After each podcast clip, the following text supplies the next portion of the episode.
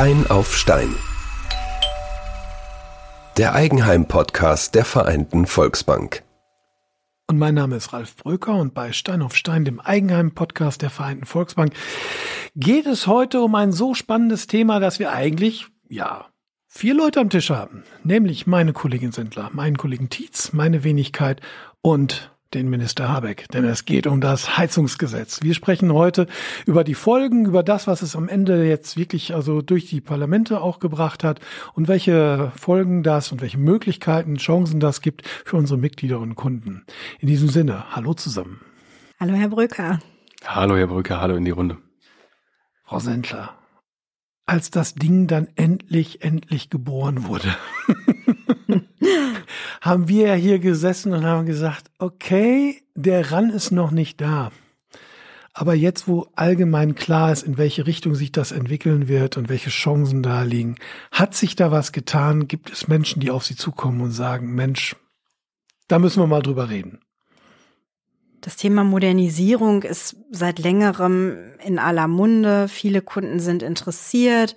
Ich habe das Gefühl, dass die allgemeine Verunsicherung jetzt endlich ein Ende hat. Und das war eigentlich das, was so unschön war ähm, an diesem eigentlich sehr interessanten Thema, nämlich, dass wir gar nicht wussten, was kommt, was ist jetzt das Richtige. Manche Leute auch in großer Sorge waren, was da auf sie zukommen mag. Ich muss meine Ölheizung wegwerfen. Die tut's aber noch gut. Ja, ne, genau diese, diese Dinge. Am ersten ersten kommt der Habeck und äh, stellt meine Heizung ab. So, aber auch, ich muss jetzt schnell zusehen, dass ich irgendwie eine Wärmepumpe kriege, bevor die hinterher alle weg sind, ne?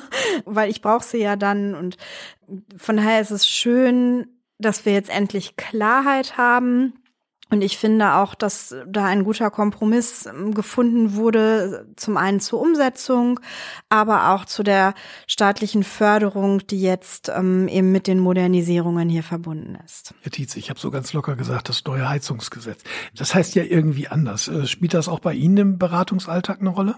Ja, natürlich. Also genauso wie bei der äh, Kollegin Vanessa Sendler ist das auch bei mir im Beratungsgespräch häufig Thema, gerade wenn es um ältere Immobilien geht. Und ja, ich versuche mich mal an der richtigen richtigen Formulierung, äh, beziehungsweise die äh, konkrete Formulierung hier, die Novellierung des Gebäudeenergiegesetzes.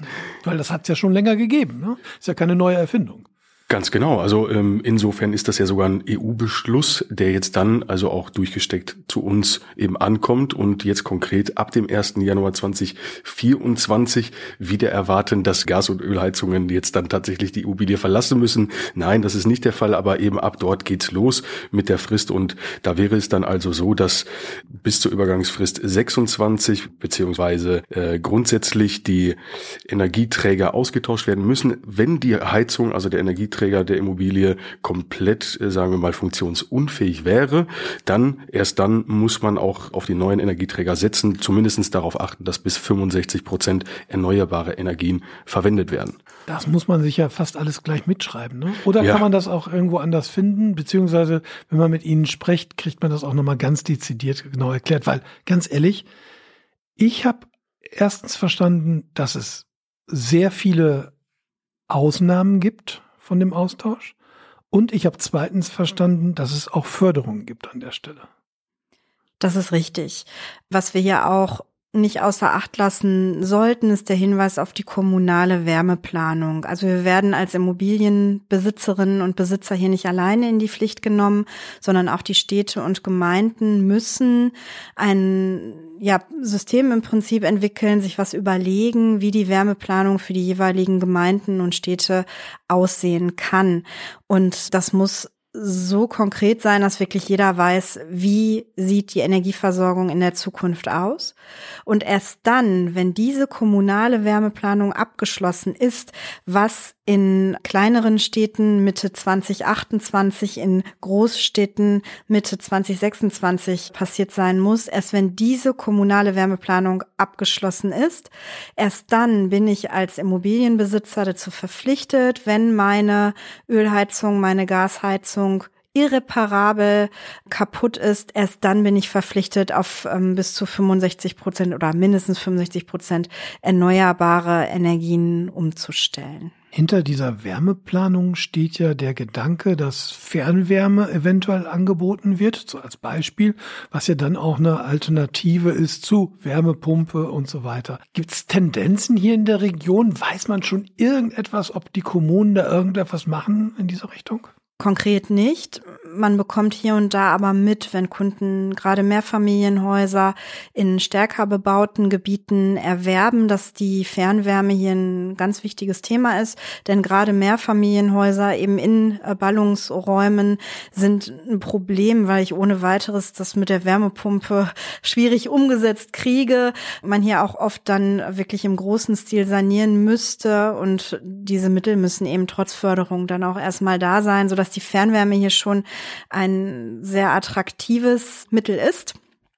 Und ähm, da hört man schon hier und da, dass zum Beispiel die Stadt Gladbeck ähm, hier und da auch bemüht ist, die Fernwärme auszuweiten und ja, dass, dass das erschlossen wird. Aber Sie müssen eben eine richtige Planung vorlegen. Das ist ja auch genau vorgeschrieben, wie die auszusehen hat und wenn ich das richtig verstanden habe, 26, die einen 28, wahrscheinlich die anderen, aber so hundertprozentig klar ist das logischerweise nicht.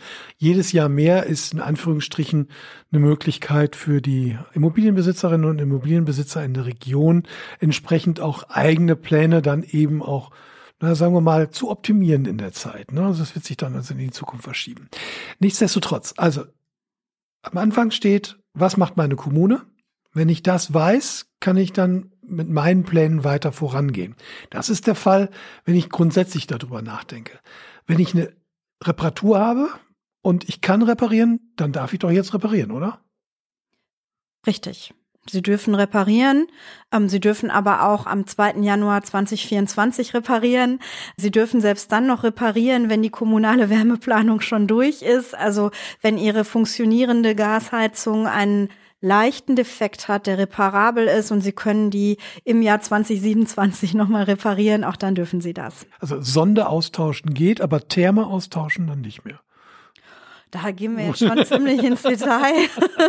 ja, aber das, ähm, das wird sicherlich auch noch mal in den nächsten Jahr, Monaten und Jahren auch wieder ein Thema werden. Was ist eine kleine Reparatur, was ist eine große? Aber was mich interessiert ist, diejenigen gar nicht reparieren, sondern die eher so in die Zukunft schauen, die eher so sagen, ich möchte Energie sparen oder ich möchte Werterhalt oder gar beides irgendwie erreichen. Wie gehen die damit um? Wie gehen die jetzt in die Planung? Sprechen Sie mit denen, ermuntern Sie die auch und sagen, Mensch, lass uns doch mal gucken, was für dich der richtige Weg ist, Herr Tietz?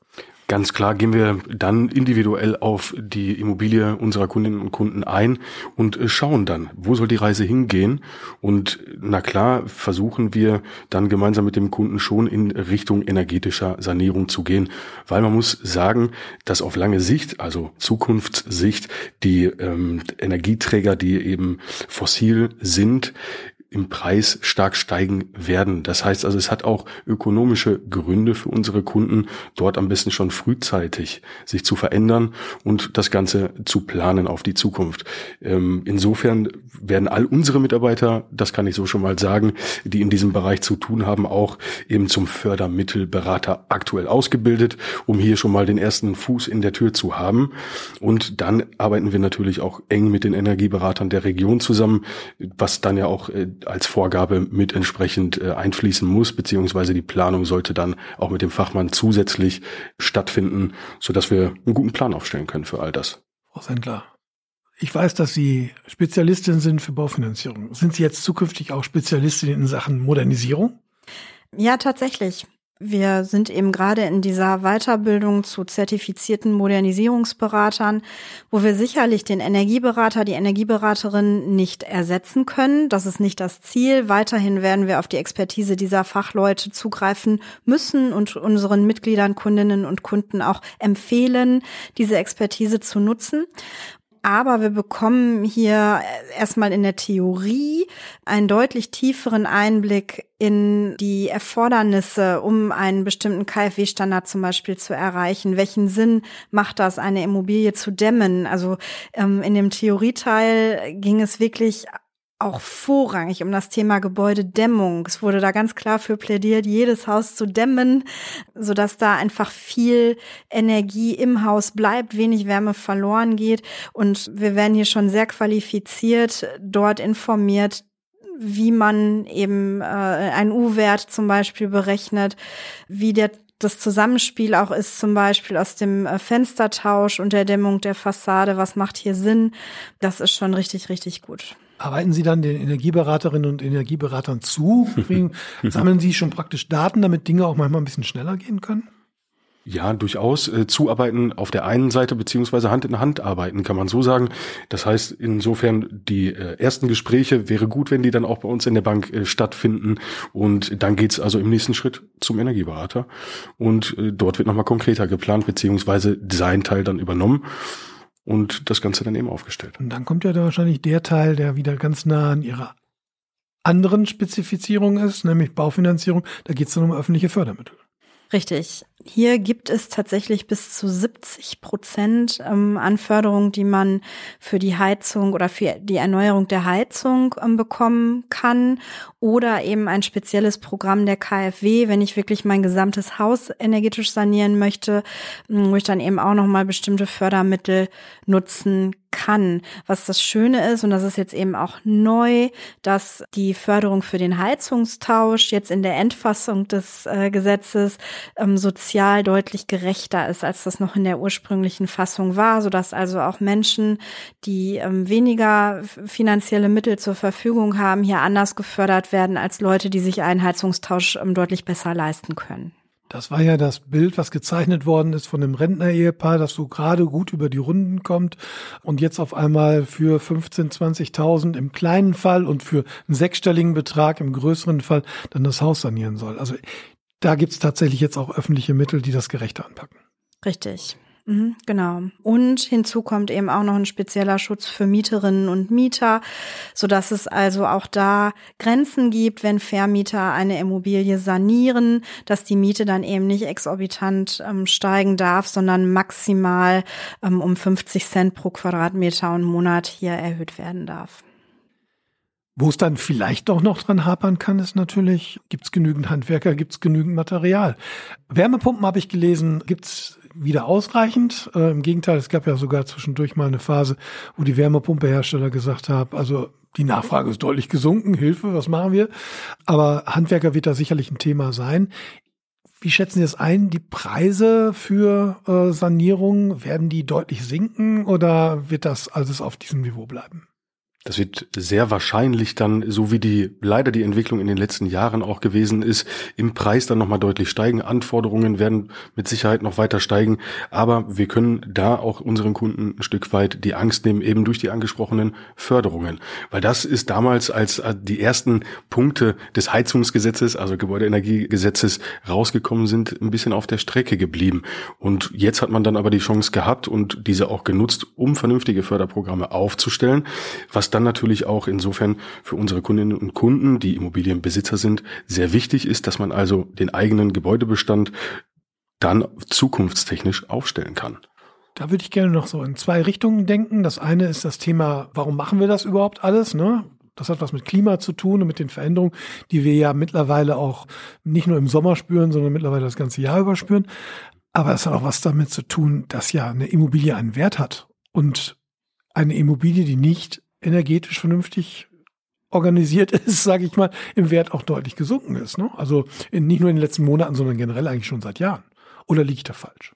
Nein, das ist richtig. Die Werterhaltung ist sowieso ein ganz wichtiges Thema. Und dabei dann immer wieder die Diskussion oder die Überlegung gemeinsam mit unseren Mitgliedern, Kundinnen und Kunden, welches Ziel verfolgst du selber? Was ist deine persönliche Intention? Wie sieht deine Planung für die Immobilie aus für die Zukunft? Heißt, möchte man da wohnen bleiben? Soll das irgendwann an die Kinder gehen? Möchte man das vielleicht auch altersgerecht umbauen? Alle diese Dinge ähm, spielen sicherlich auch eine Rolle auch bei der energetischen Sanierung.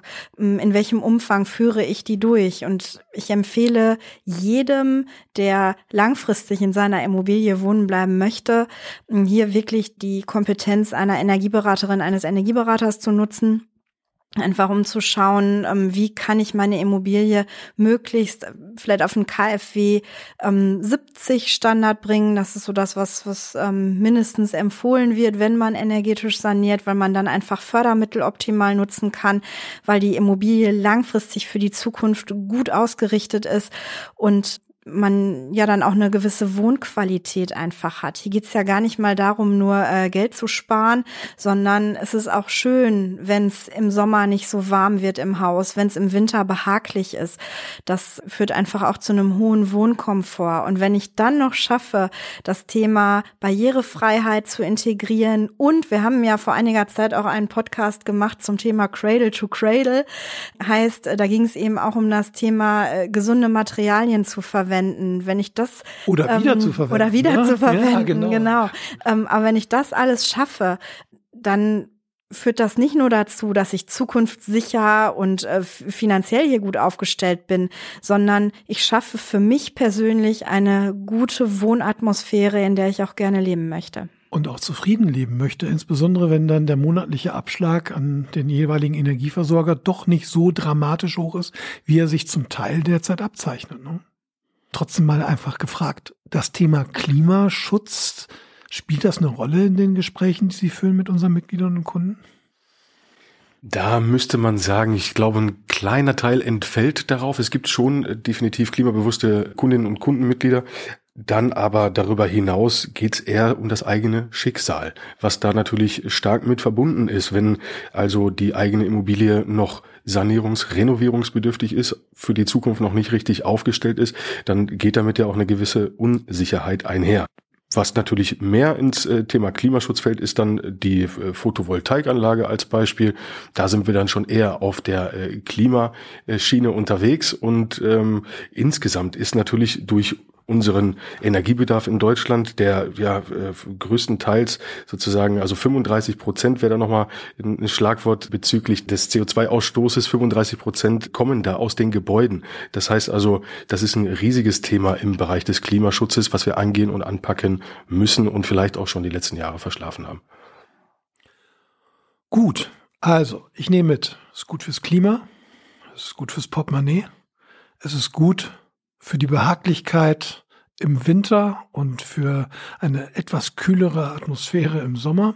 Mit anderen Worten, also es macht wirklich Sinn, darüber nachzudenken und dann tatsächlich auch die Möglichkeiten und die Chancen, die das neue Heizungsgesetz, das Nivel, ach, das sagen Sie gleich nochmal, das novellierte, wie auch immer. Ähm, ich lese es gleich nochmal. Ja, genau, das wäre nett. Also es macht auf jeden Fall Sinn, an dieser Stelle wirklich mal zu schauen, was ist für die eigene Immobilie der richtige Weg und nicht daran zu gehen nach dem Motto, wie vermeide ich möglichst da überhaupt irgendetwas zu tun. Im Gegenteil, jetzt sind die Chancen da und auch wenn der Herr Habeck hier nicht mitgesprochen hat, wenn er hier, als er hier am Tisch gesessen hat, also er war eben dann doch präsent über dieses, diese Novellierung und ich sage Ihnen ganz offen, ich sehe da in allererster Linie viele Möglichkeiten. Ja, das stimmt. Diese Möglichkeiten sollten wir nutzen und hier eben auch ganz wichtig an alle Zuhörerinnen und Zuhörer, sprechen Sie mit uns, lassen Sie uns gemeinsam schauen, welche Möglichkeiten es gibt und lassen Sie uns auch gemeinsam schauen, wie Sie sich die Finanzierung dieser Modernisierung vorstellen. Hier haben wir tolle Möglichkeiten mit kleinen Raten, mit viel Sicherheit, hier wirklich tolle Konzepte auf die Beine zu stellen. Und der Tietz sagt jetzt nochmal, wie das Heizungsgesetz wirklich heißt. Und, und vielleicht ist das Gebäudeenergiegesetz ja sogar eine gewisse Chance, nochmal am Immobilienmarkt stattfinden zu können und dort investieren zu können und gemeinsam mit uns einen guten Plan, günstigen Plan hoffentlich dann aufstellen zu können für die Sanierung der Immobilie. Heißt also dann auch nochmal vielleicht eine Investition zu tätigen bei einer Immobilie, die unter Umständen aktuell dann durch einen Sanierungsrückstau ein bisschen weniger wert ist. Die heiße Diskussion wurde zu einem Kompromiss und offensichtlich kann man da auf dieser Grundlage das ein oder andere machen. Sehr schön. Vielen Dank in die Runde. Danke, Herr Brücker. Vielen Dank an alle. Eine Produktion der Graukaue.